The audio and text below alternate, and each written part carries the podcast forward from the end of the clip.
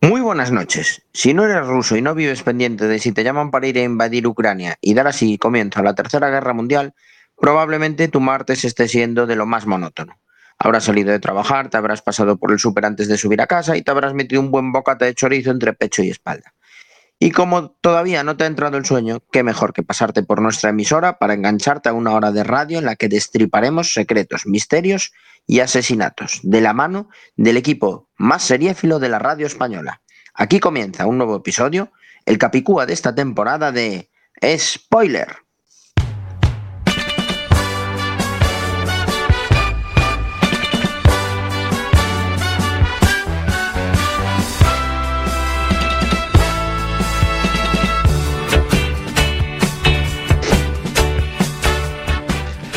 Martes 25 de enero de 2022 estáis escuchando Quack FM a través de www.quackfm.org o la 103.4 de la FM. Martes de series, martes de spoiler.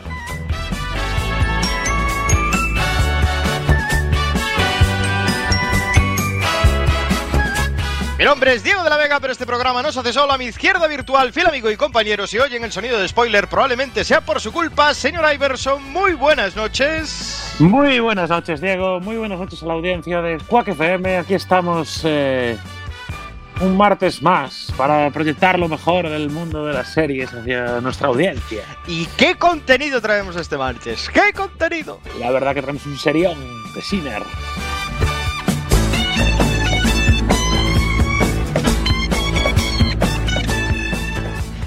Los comentarios más ácidos, ya lo escuchaban al principio del programa de mano de Samuka. Muy buenas noches. Muy buenas noches, eh, Diego. Aquí, aquí andamos un martes más, con mono de radio hoy, ¿eh? Hombre, hombre. Sí,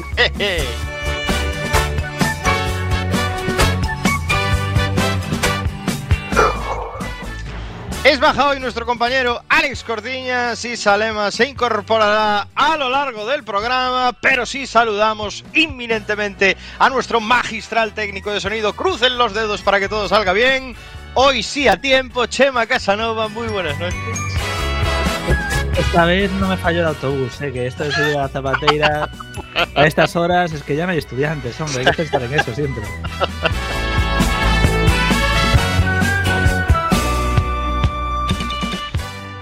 Ya lo decía el señor Iverson, episodio 9 por 09, este 25 de enero de 2022. En spoiler traemos Serión, traemos The Sinner. Empezamos.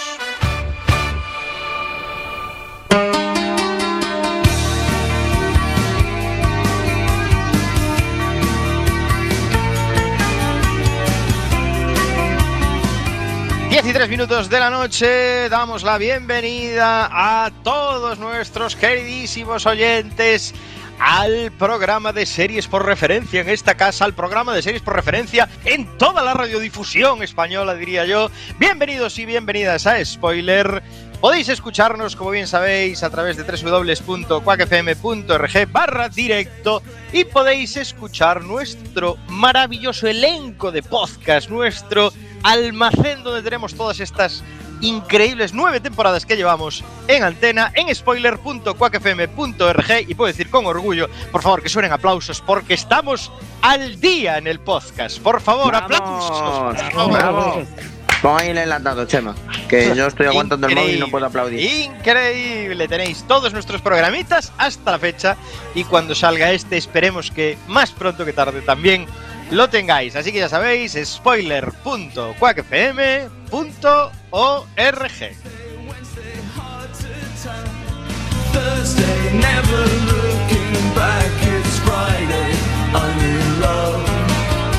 Spoiler en Quack FM.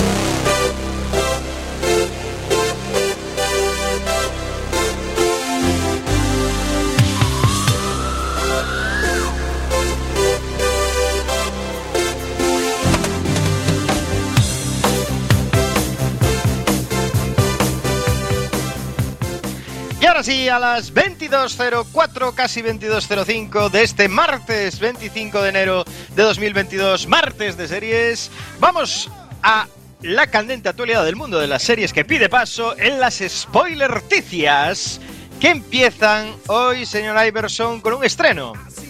Pues sí, porque la plataforma Apple TV Plus ha desvelado el primer tráiler y la fecha de estreno de una nueva miniserie que acaban de producir. Se llama We Crash y que llegará a, la plataforma de Apple TV el 18 de marzo con los tres primeros episodios de un total de ocho. Eh, la van a protagonizar eh, Anne Hathaway y Jared Leto, eh, una miniserie que está basada en un podcast homónimo de Wondery que seguía ni más ni menos que el caso de eh, aquella empresa, no sé si os suena, que se llama WeWork, que era Sí. una startup que pasó de ser, eh, bueno, Ah, sí, tema de espacio sí, de sí. coworking a una marca global que tuvo un auge súper meteórico, pero que también tuvo, igual que subió, bajó a toda velocidad y quebró, dejando atrás un montón de gente sin nada. Y nada, ya ha anunciado la fecha de estreno eh, Apple TV y básicamente me parece muy interesante que una serie esté basada en, en un podcast. La verdad que es algo curioso que a través de, bueno, después de, una de, un, de un podcast, eh, digamos, medio documental sobre el tema del crash de, de WeWork, acaben haciendo eh, esta serie. La verdad que, bueno, me parece interesante. Me parece que explora un nuevo segmento seriéfilo y la conexión entre los podcasts y, y las series que es eh, muy interesante. No sé cómo lo veis. Creo que Apple TV es la que, es la que más está innovando ahora mismo en cuanto a formatos y a, y a contenido. Sí, está todo bastante parado y Apple TV sí que es verdad que está, por lo menos está proponiendo cosas. Entonces, al final esto es como todo. Eh, estamos en un círculo de consumir semanalmente y si entras en una plataforma y ves lo mismo de siempre y entras la semana que viene y ves- vuelves a ver lo mismo, a la tercera vez que entras es que dejas de entrar, ya te buscas otras nuevas. Entonces esto es renovarse o morir. Correcto. Y nada, decir que los, los co-guionistas y co-showrunners de esta, de esta miniserie eh, We Crash que anuncia Apple TV serán Lee Eisenberg y Drew Crevello, que a la vez eran eh, los responsables de- del podcast en el que está basada la, la serie, con lo cual seguramente tienen mogollón de documentación y yo creo que va a ser muy interesante esta, esta miniserie. Y si yo te digo, señor Iverson, que en este programa ya hemos analizado una serie basada en un podcast. ¡Ay, sí! Y la traje yo, además, una serie de muchísimo éxito recorrido. La verdad es que es mentira, no sé si tuvo demasiado éxito, pero la serie protagonizada por la increíble Julia Roberts, Oh, de título. Homecoming, que traíamos Homecoming. eh, de eh, la temporada pasada, quiero recordar que la pasada o hace dos, no recuerdo, hace dos me parece. Hace. Y, basada, basada en un basada en un podcast y, y la trajimos de Amazon Prime. Eh, primera serie que traemos basada en un podcast. Así que eh, siento esto, Apple TV, pero no estáis inventando nada. Venga, ya lo tenía Amazon Prime, la potencial mejor plataforma de 2022. Hablando, hablando de podcast, Diego, y al hilo de una cosa que dijiste en la introducción, eh, dijiste, hablaste de lo que somos en spoiler, y me, me entró el picorcito y dije, ¿habrá algún medio radiofónico español que tenga un programa sobre series de radio tan longevo en España? Seremos los decanos de este tipo de formato. Y me pongo como deberes para dentro de 15 días investigar el resto de programas que hay en la radiodifusión española sobre series, a ver si hay alguno que tenga más de nueve temporadas, como tenemos Bueno, nosotros. espectáculo. Yo creo que algunos seguro que hay. Porque, Ahora, ojo, de como este, no lo sé. ¿eh? Dedicado ojo, a series. porque como no haya ninguno, ya podemos cam- tenemos que cambiar la intro. Ya tenemos que hablar de el programa como nosotros. el más longevo. O sea, ya búscale los epítetos que quieras, pero lo voy a mirar, ¿eh? En 15 días os doy respuesta a esto. ¿Qué decías, Eh, me gusta Sam. Sí, os decía que hay- creo que había una radio de Toledo que tenía un, un programa sobre estilo del nuestro, pero creo que pararon antes. Ah, empezaron a subir- ya. Ah, clave- Lo siento, Ah, ya no. activo, Estáis fuera. ¿eh? Yo lo había visto hace Ah. dos o tres años y, y dijo, ostras, empezaron casi como nosotros. Eh, si pagaron antes, pues. Se quedaron en el camino, claro. Es que Hablamos de esto longevidad, de es aguante. una carrera de fondo, ¿eh? Hablamos de pasar la navaja de Samu aquí, por Claro. todo lo alto. O sea, Sí, y sí. hablamos de que el año que viene tendremos que hacer algo especial porque es nuestra décima temporada. Si Se me entró el picorcito ahí, ¿eh? Sí, ya, estoy viendo exteriores ahí, ¿no? Con los fans, el Facebook Hay que ir a hacer un programa a algún lado emblemático. Bueno, veremos qué nos depara este Webcast eh, eh, yo- yo- protagonizado por Anne Hathaway y Jared Leto en Apple TV. Creo que tenemos que empezar a mirar eh, por alquilar eh, una sala de cine y hacer allí un Sube la música, Chema, que se vuelven locos. Se vuelven locos. Yo ya veo que quieren hacer aquí el documental de spoiler.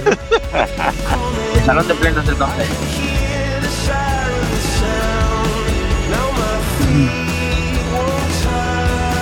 Si el fundido a negro de los soprano te dejó blanco, Si el final de Perdidos te dejó patidifuso, Si eres de los que cree que Jack Bauer debería presentarse a presidente de los Estados Unidos, este es tu programa. spoiler en Quack FM. hablamos de series en serie.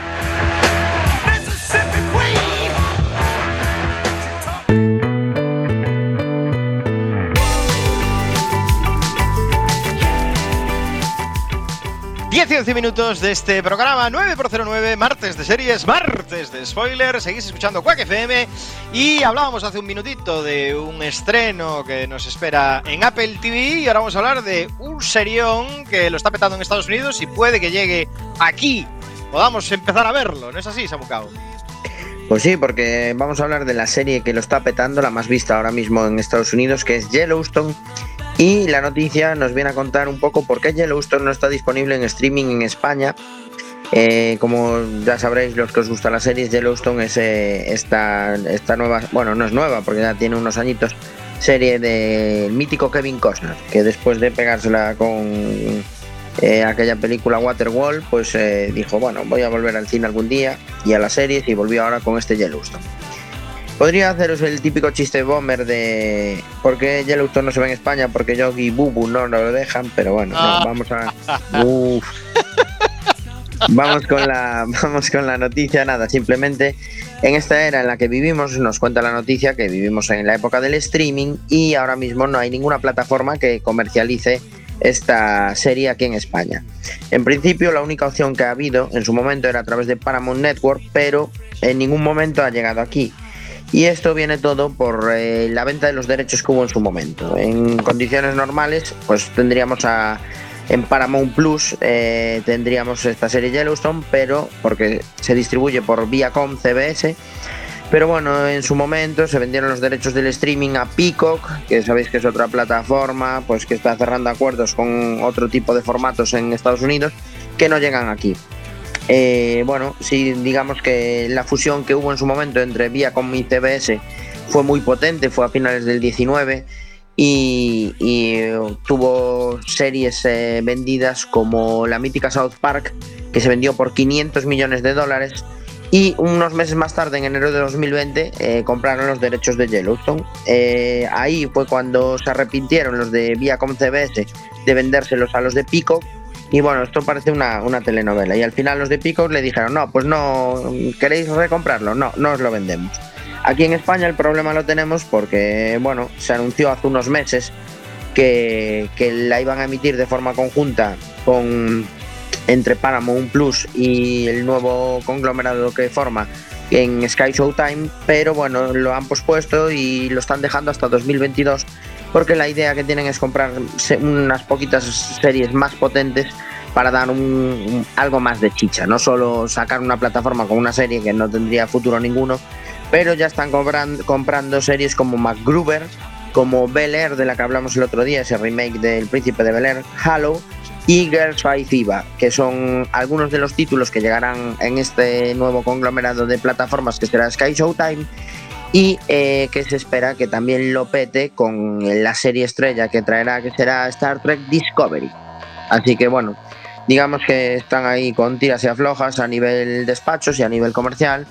Y al final quien lo paga es el espectador, que nos quedamos sin ver eh, este serión que parece que está petándolo muy duro en Estados Unidos de Yellowstone. La vuelta de Kevin Costner a los grandes titulares de la serie sin cine.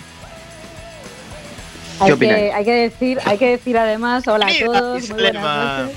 Muy buenas noches. Pues hay que decir que Kevin Costner se está forrando con esta serie, porque él, eh, bueno, la serie realmente la, la pensó él. eh, Sabéis que le mola mucho todo el tema del western y, y el tema de los eh, de los indios y demás. Pero esto es un Eh, Bonanza, Bonanza Revival, ¿no? O sea, vuelta a la vida. Tiene pinta, sí.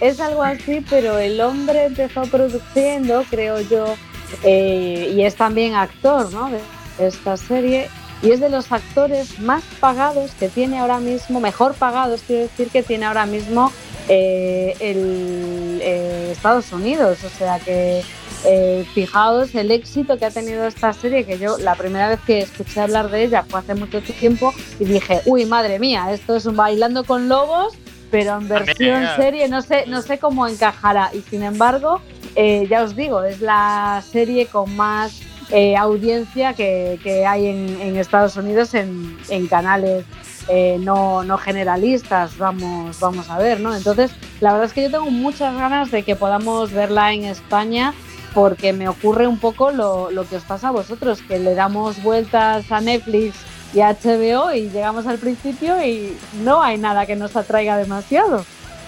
Yo os digo una cosa, el cóctel actor eh, mega archifamoso, metido a productor, actuando en su propia producción, en una película western con armas, eh, se da el cóctel perfecto, Alec Baldwin está cruzando los dedos para que pase algo y así se deje de hablar de él, ¿eh? Pobre a Glenn Baldwin.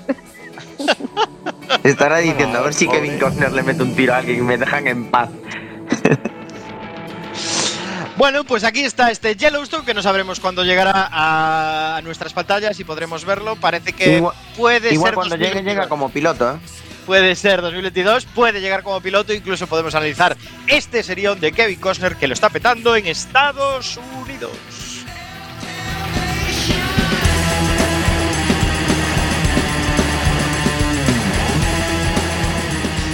Y ahora vamos con una noticia, Chema, que a mí me, me, me trajo muchísima gracia, entre comillas, ¿no? Porque es un tema que, que ha pasado con, con una Es serie, una con. Sexo en Nueva York, con una movida, ¿verdad? Cuéntanos un poco, Sí, sí. Chema. Bueno, que hay, hay una empresa en particular que no está nada contenta cómo las series están utilizando sus productos. Y es el caso de la empresa Peloton, que está indignada tras los infartos en serie sobre sus bicicletas. Imaginaros que te ponen tu bicicleta en una serie, en el caso de Sexo en Nueva York, pues la acaban de meter también en Billions. Y lo que hacen en la escena donde sale la bicicleta, que son unas bicicletas que están muy de moda en Estados Unidos y bueno, son lo más bicicletas estáticas, No, precisamente baratas, siempre. no precisamente baratas, por otro lado. Sí, sí. Pues tiene un infarto siempre que va en, en la- en las bicicletas salen, ¿no? Entonces, bueno, la empresa ha estado indignada con cómo ha salido en la última serie de Showtime, en, Billions, donde uno de los personajes pues sufre un infarto, ¿no? Entonces ha tenido que sacar aclaraciones en, en Twitter indicando que el acuerdo que tenían con, con, con la serie de Billions era que se iba a utilizar su propiedad intelectual, su marca, ¿no? Pero no de la forma que la utilizaban ahí, ¿no? Y que el el- la realización de ejercicio eh, cardiovascular favorece que la gente viva más, no que tengan infartos. Entonces, Es que bueno, esto, es un, esto es un product placement, eh, pero todo mal. Todo, Todo mal. mal, sí, sí. Es que seguro que hasta pagan por, por salir allí, ¿entiendes? En el caso es eso en Nueva York. Habían acordado que saliera la bicicleta, pero no habían puesto los detalles de- en el guion. Y habían salido con aquello que ya habíamos comentado en spoiler, de al final sacaron que el actor eh, realmente había simulado un infarto para irse con un amante, porque el tío lo había, había encargado en la serie. Y al final Pero esto lo cargaron en la serie porque el actor Chris Noth, al parecer, está relacionado con escándalos sexuales, entonces se lo quieren Justo, eliminar de la y Tuvieron serie. que retirar ese anuncio que habían hecho porque el tipo estaba involucrado en escándalos sexuales. Efectivamente. Bueno, o pero, sea, fue- pero creo que en la tremendo. serie lo quitaron simplemente porque lo quitaron. Digamos, Sí, sí, la serie lo querían quitar y se lo cargaron y luego en el anuncio lo hicieron para potenciar la bici, pero luego lo tuvieron que retirar por el tema de los escándalos. Bueno, todo un lío. O sea, la empresa esta debe estar contentísima con, lo- con la publicidad que está teniendo en las. Con la publicidad sí, que además, está teniendo en bueno, las series. Se supone que también eh, que esto tuvo una caída recientemente del 20% de sus acciones, ¿no? Pero bueno, se dice que es relacionado con que sus planes de paralizar la producción de bicicletas. Pero claro, estos durante el confinamiento se hincharían a vender bicicletas. Sí, sí, han debido y no va vender. más, y ahora la gente ya tiene su bicicleta estática y no Pero, se compras una todos los años. A ver, tan difícil es, si quieres que muera gente en series, hablar con una empresa de armas de fuego y hacer un product placement en toda regla. En plan de, oh, mira qué arma de fuego más buena, que mata a todo el mundo. Pero Ah. una bicicleta estática, por favor, tío. Ah, No se puede. Hombre, no sé, pero con los problemas que tiene Estados Unidos con adolescentes que van con armas a instituto y se cargan a sus compañeros de clase, igual no es el emplazamiento del producto que busca que, que buscan ahora mismo. ¿eh? Pues espérate ahora cuando vayan al, al instituto con la bici estática.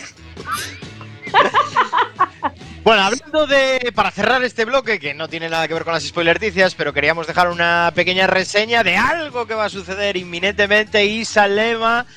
¿Qué va a pasar dentro de nuestra querida casa Quack FM en los próximos días? Pues esto sí que es un emplazamiento de producto, Sí, pero sin bici estática. Porque quien quiera venir, que venga andando al Teatro Colón. Antes hablabais de que hay que reservar una sala de cine. ¿Por qué conformarnos con una sala de cine si puedes hacer como Quack FM, que ha reservado el Teatro Colón para el estreno mundial de Nada que Ver? Un documental que cuenta, contará los 25 primeros años de historia de la única emisora comunitaria de A Coruña. Que claro, son tantos años los que vamos a contar en este documental que algunos ya están hablando que sería mejor hacer una docuserie y que este sería el piloto. Vamos, hay que ir. Yo tengo que ir a verlo, el piloto. A ¿eh? tope, a tope. Y entonces, Es más, bueno, igual lo chicos, analiza.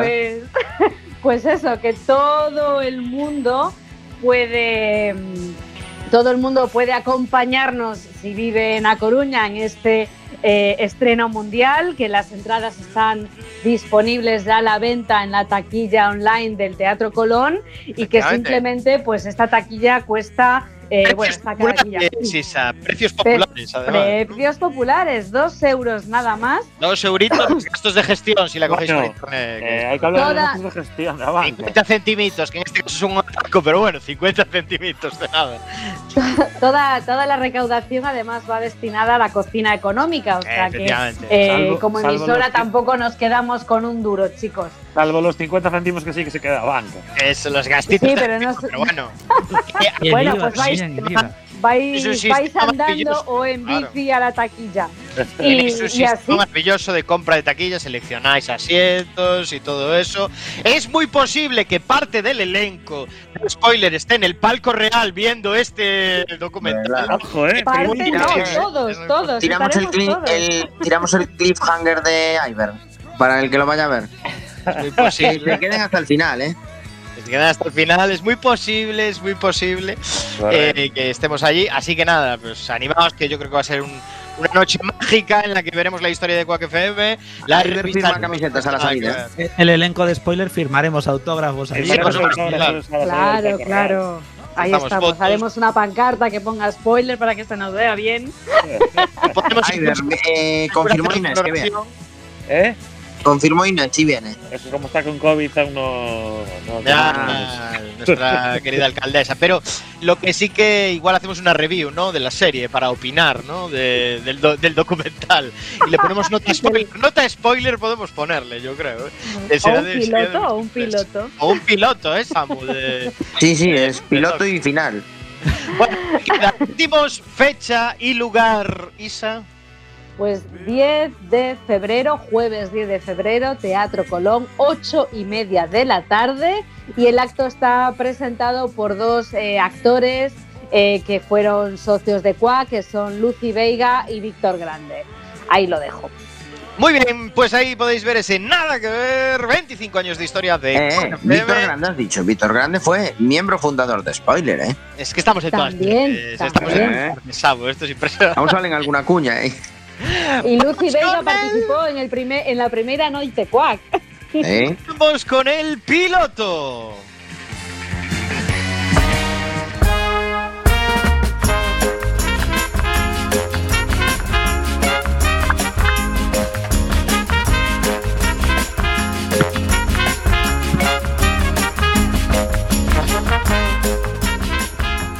10 y 24 de este martes de series, martes de spoiler. Y vamos ya con la, el piloto, la sección con recorrido, donde Samu Kao analiza ese material fresquito que acaba de entrar en las plataformas de vídeo bajo demanda y que puede tener o no recorrido. ¿Qué tenemos en el piloto de hoy, Samu Kao? Pues eh, Diego tenía que llegar el día y llegó por fin. Hoy traigo la primera serie eh, post pandemia. Es decir, traigo una serie que se llama The Bite, que eh, trata sobre la incidencia de la pandemia y del COVID-19 en la sociedad de Nueva York. Oh, ya empieza, ya empieza. Sí, llegó la primera serie de la pandemia, sí, la primera serie del. COVID. La primera serie Bueno, del COVID. Es una serie de seis capítulos. Eh, que el primero, el piloto se llama Primera Ola. Te puedes imaginar cómo se llaman los otros cinco. La serie está protagonizada por Audra McDonald, que es una. Luego sí que lo estuve mirando porque me pareció interesante la prota. Y parece ser que es la tía que más Tonys ganó en Broadway. O sea, es una máquina la tía de, de lo que es el teatro y el canto y tal. Y se ha metido, es actriz también, y se ha metido a, a este proyecto en esta serie con Taylor Schilling, que todos la recordaréis por ser Piper en Orange is the New Black. Así que bueno, tenemos ahí a dos eh, estrellones de, del audiovisual eh, estadounidense en este proyecto que... Oportunistas tampoco, ¿eh? Están... No, no, nada. Y nada, la serie El piloto se resume muy rápido. Otra McDonald, que es eh, de raza negra, está casada con él, es doctora y atiende a sus pacientes por videoconferencias de su casa en pleno confinamiento.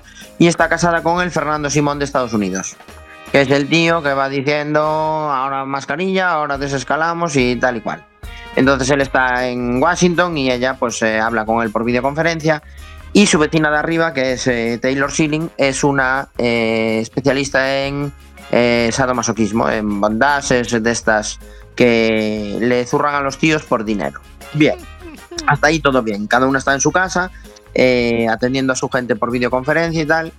Y eh, donde parece la típica serie que trata algo muy cercano que nos ha tocado a todos, que es lo de la pandemia, el confinamiento y demás, y tener que teletrabajar, de repente eh, pega un pequeño giro porque uno de los pacientes de, de la doctora aparece con una mordedura un poco extraña.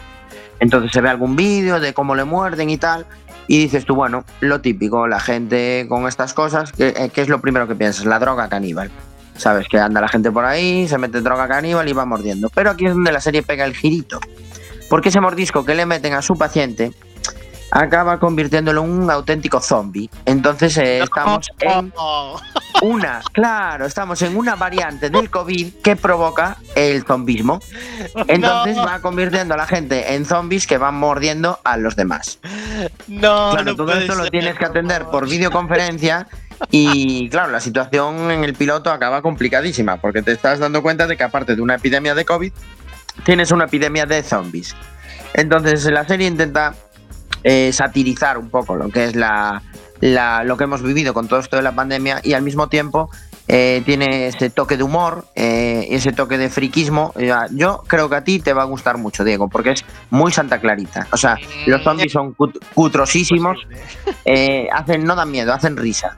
Entonces, eh, no sé qué puede salir de ahí. O sea, yo realmente, eh, yo después, claro, eh, No pinta nada bien, ¿eh? Que no pinta bueno. nada bien, por eso sé que a ti te va a gustar. Entonces, yo de- después yo no te miento, muy- no seguí viendo más episodios porque el piloto es solo con el piloto, pero sí que busqué eh, opiniones de la gente por internet y vi un en un foro un tío que la ponía a parir, de, pero qué auténtica bazofia, y todos los que le entraban a comentar lo lapidaron al tío, en plan de, pero si esto es una obra maestra, con lo cual parece que está teniendo buena acogida entre el público.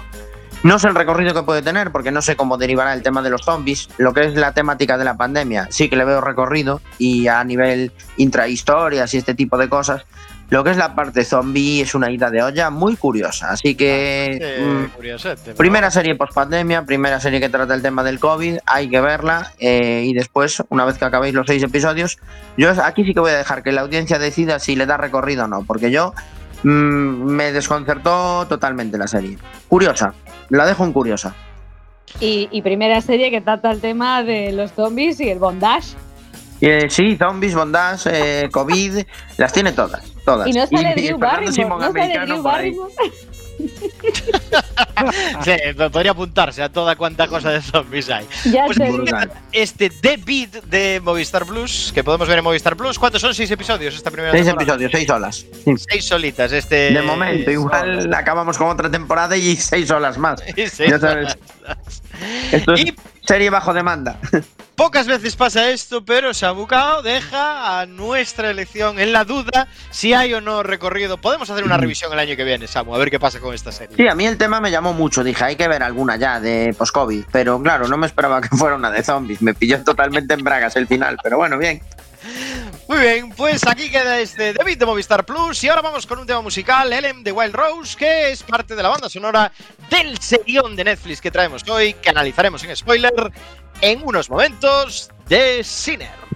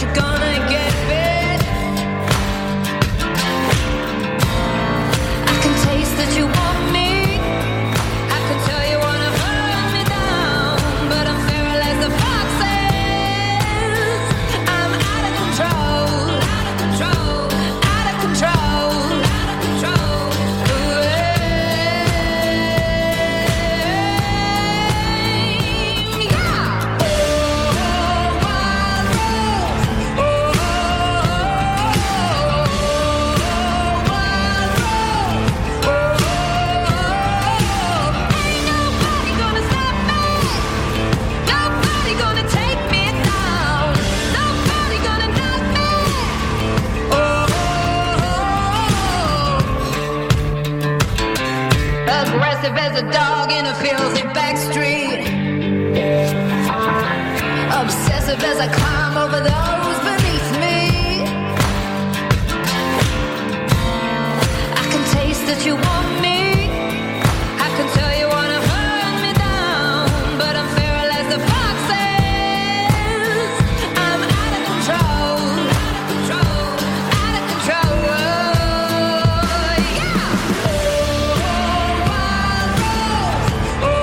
Todas las novedades de Spoiler Quack FM también en las redes sociales. Búscanos en el Facebook, Twitter y Google Plus, nuestra red social favorita. Y escucha nuestros podcasts en la web spoiler.quackfm.org.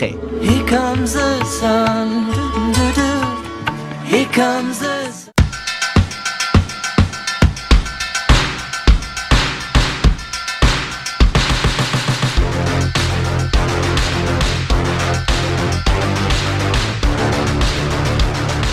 The Sinner es un drama de suspense basado en la novela homónima de la premiada escritora alemana Petra Hammersbach. Creada y escrita por Derek Simmons y producida por Jessica Biel, la serie se estrenó en 2017 y cuenta con tres temporadas que pueden verse ya en la plataforma Netflix. La cuarta temporada se estrena mañana. La cuarta temporada se estrena mañana miércoles 26 de enero en esa misma plataforma de la que ya hemos podido ver un inquietante tráiler.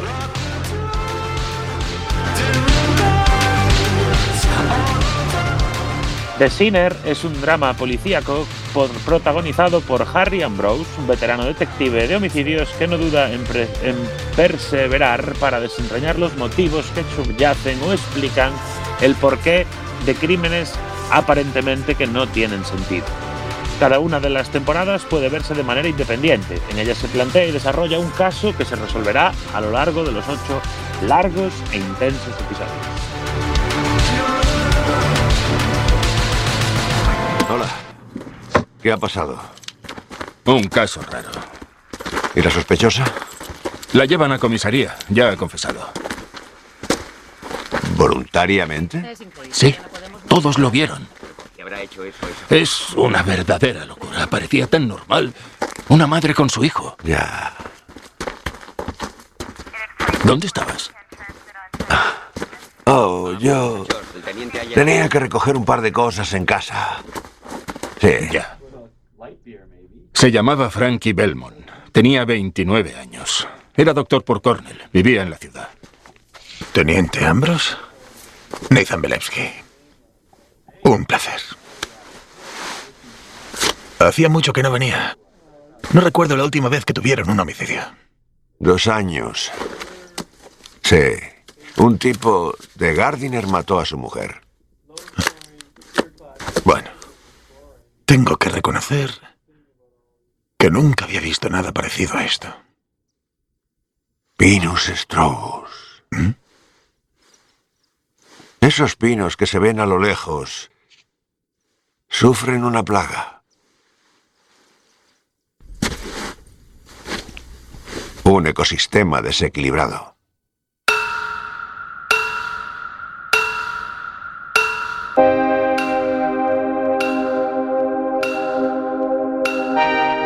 La primera temporada de The Sinner se centra en Cora Tanetti, una joven madre de familia cuya vida da un giro radical cuando asesina a un hombre al que aparentemente no conoce en una playa. Un crimen que para más Inri comete a plena luz del día delante de su propio marido y de su hijo.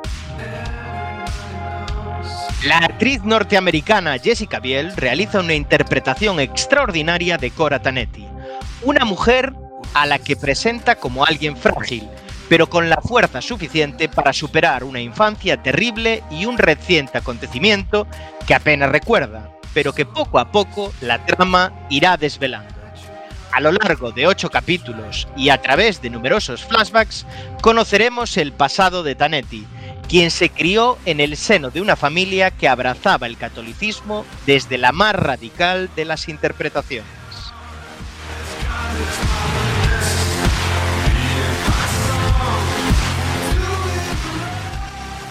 ¿Por qué Cora Tanetti apuñala con un cuchillo de cocina a este hombre? ¿Qué le unía a la víctima, quien aparentemente era un desconocido para ella? Ni siquiera Cora puede dar una explicación plausible a sus acciones.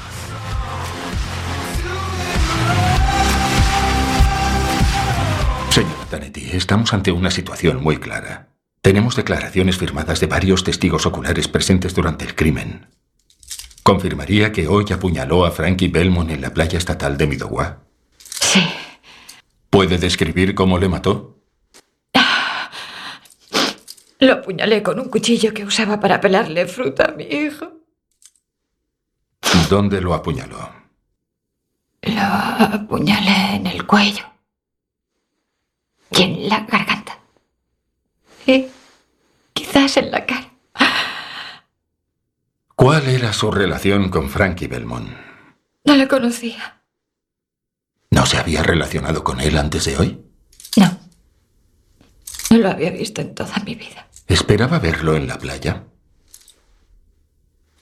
No. No le conocía. Ya le he dicho que no le había visto antes. ¿Y por qué le mató? Porque estaban poniendo una música y no dejaban de subir el volumen. Señora Tanetti, entiendo que todo esto no sea fácil. En sus circunstancias es normal tener miedo. Este no es el sitio donde pensó que acabaría cuando se despertó esta mañana, ¿verdad? Estará de acuerdo conmigo en que la gente no apuñala a otras personas porque pongan la música demasiado alta.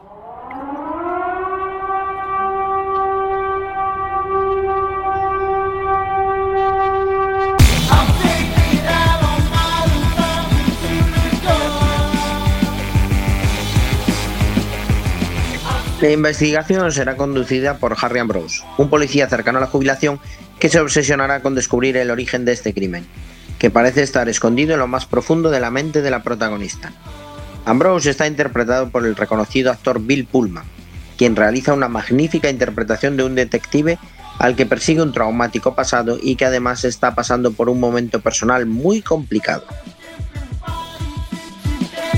Ambrose Se presenta como alguien con experiencia y el peso suficiente para esquivar las presiones de sus superiores, quienes, por supuesto, quieren cerrar ese caso pronto y encarcelar al culpable de por vida. No obstante, no será suficientemente claro para Harry Ambrose y consigue que la jueza del caso abra nuevas vías de investigación que le permitan aportar luz sobre los muchos interrogantes que plantea este homicidio.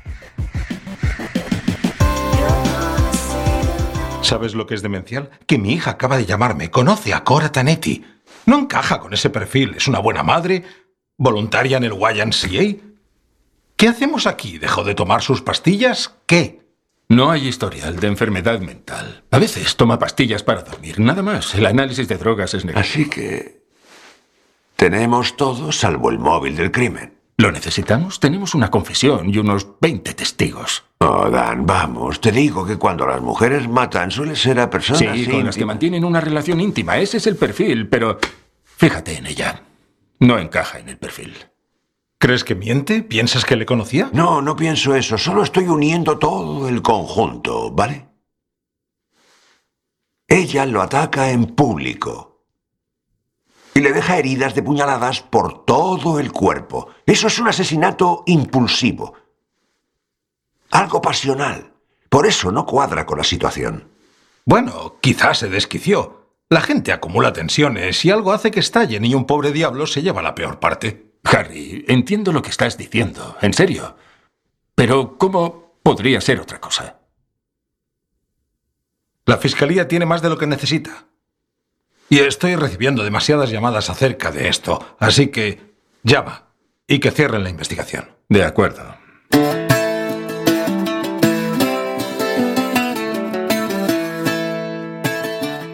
El tercer protagonista de la primera temporada de Sinner es Mason Tanetti, el marido de Cora. Mason actúa como cualquier marido y padre de familia al que le toca presenciar cómo su mujer, hasta el momento una persona completamente normal, se convierte en un asesino. Al principio le cuesta horrores procesar lo que ha ocurrido e incluso se niega a ir a visitar la prisión.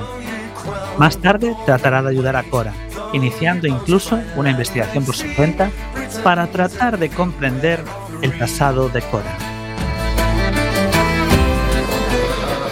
Es que sigo dándole vueltas a todo en mi cabeza y no le encuentro sentido a nada. Solo trato de entender por qué. ¿Lo entiendes? Creo que tengo un problema mental. No, solo. Solo fue un arranque. Algo momentáneo, algo que ocurrió y nada más. Algo que va a pasar ahora. Ya he declarado. Y dentro de unas horas me llevarán a la vista preliminar. ¿Y entonces qué?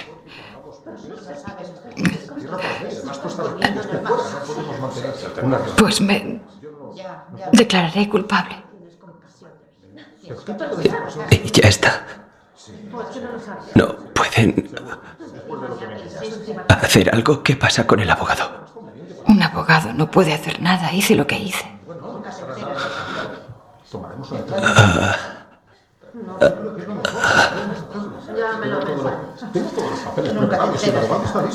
Mason,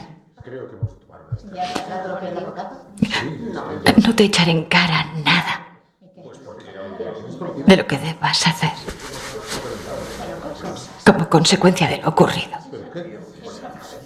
Tendrás que pasar página. Porque no tienes la culpa de nada. Fuiste un marido buenísimo conmigo. Nunca pensé que pudiera llevar una vida normal, pero así fue, en serio. Y todo gracias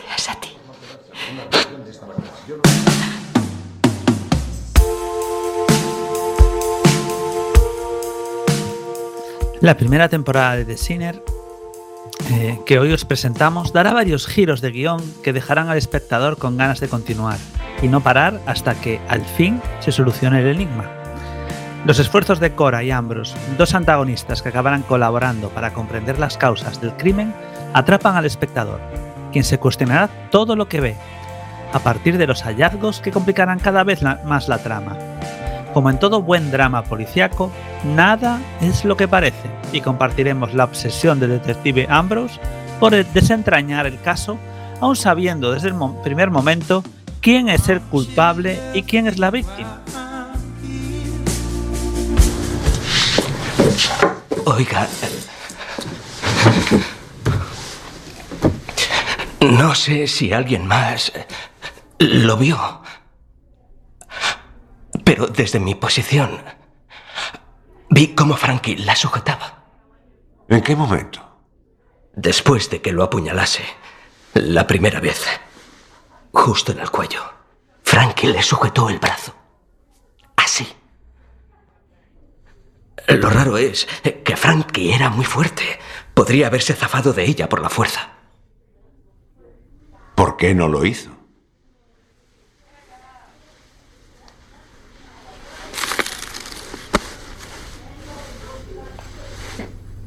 Lo sé. Mire, sé que la mente juega con tu cuerpo. Ya saben, los picos de adrenalina y, y- y ves cosas que no existen. Continúe. ¿Qué está recordando? Dígamelo. Fue como si la reconociera. Y cuando se dio cuenta de quién era, la soltó.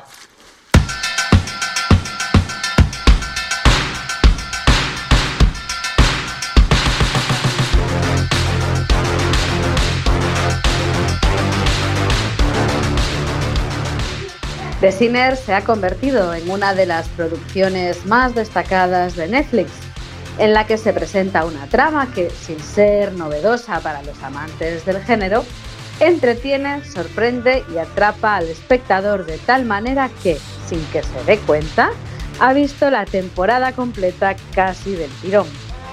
Con episodios largos y dotados de bastante acción e inquietantes giros de guion, Bill Pullman y Jessica Biel dotan eh, y bordan dos papeles magistrales, haciendo más sólido un argumento cargado de evidente violencia física y psicológica. Además, cada temporada es autoconclusiva, y si la primera fue un golpe de aire fresco en la escena seriéfila, la segunda temporada es incluso mejor. Tanto la trama como la localización del caso y los protagonistas serán totalmente diferentes, con la excepción de la participación del detective Ambrose, quien será el nexo de unión entre las cuatro temporadas que podremos disfrutar a partir de mañana. Lo dicho, un serión que os encantará si sois fans del género policiaco.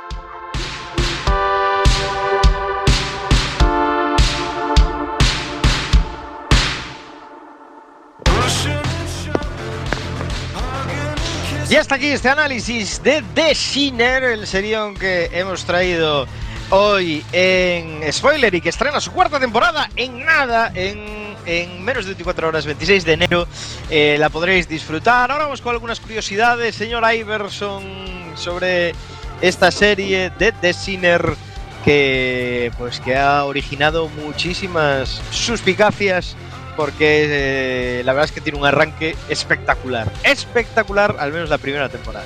Totalmente, pues sí, aunque estaba basado originalmente en la, en la novela homónima de Petra Hammelswart, lo cierto es que los protagonistas de Sinner no la habían leído antes de comenzar a rodar. Y no se trata de una dejadez por su parte, sino que era una petición del guionista Derek Simmons que le rogó encarecidamente a los actores que no lo hiciesen. Así, tal y como declaró Bill Pullman, solo se leyeron el libro una vez hubieron podido ver el resultado final de la primera temporada de la ficción que, que lo adapta. Para coger los fresquitos ahí, Para que estuvieran, efectivamente. Sí, sí. Samu, una anécdota más. Samu, estás en mute. Estás muteado. Estás Perdón. muteado. Perdón, perdón, me arranqué a hablar muteado. Fallo de novato. Decía que en relación a esto y a que estaba basada en el libro, originalmente se escribió como una historia de una sola temporada, pero gracias a los altos niveles de audiencia se tomó la decisión de convertirla en una serie que consideramos antológica. Si el éxito de esta primera temporada recae sobre los hombros de Pullman y Bill, hay que reconocer que las interpretaciones de Carrie Coon y de Matt Boomer En la segunda y en la tercera temporada no baja la calidad de la serie. Todo lo contrario, la interpretación del propio Boomer en la tercera temporada es soberbia. Chema, tenemos más anécdotas. Has muteado también. Otro Ah. muteado. Hoy es el día de los mutes. El club de los mutes. El club de los mutes. Muteados hoy, sí. Bill Pullman, quien se ha convertido en la estrella fija eh, de la franquicia, eh, se vio atraído por el personaje de Harry Ambrose en primer lugar por un aspecto muy particular de detective, su interés por la botánica y la naturaleza. Joder. Esto es porque Pullman creció en un pequeño pueblo y su familia y él siempre habían mostrado interés por estos temas, por lo que al leer el papel le pareció como hecha medida, por el tema de los árboles. Por el tema de los árboles que oíamos en el primer audio, además. Sí, que- correcto, que escuchamos. Iber. Sí, yo no estoy muteado. Eh, la canción eh, Willing and Kissing del grupo Big Black Delta, que estáis escuchando, estabais escuchando antes repetitivamente, casi es un leitmotiv de la serie. Y no nos cansaremos de escucharla durante toda la primera temporada, porque cada vez que la protagonista rememora su truculento pasado, es este el tema que nos dará una de las claves para, para comprender todo el desenlace de esta primera temporada. Isa, y cerramos ahí bloque de anécdotas. Pues la verdad es que aunque a nosotros nos ha parecido eh, una serie buenísima y ha contado con numerosas nominaciones a diferentes premios como los Globo, los Critica Choice y todos estos, eh, The Sinner no ha tenido todavía mucha suerte en cuanto a premios se refiere.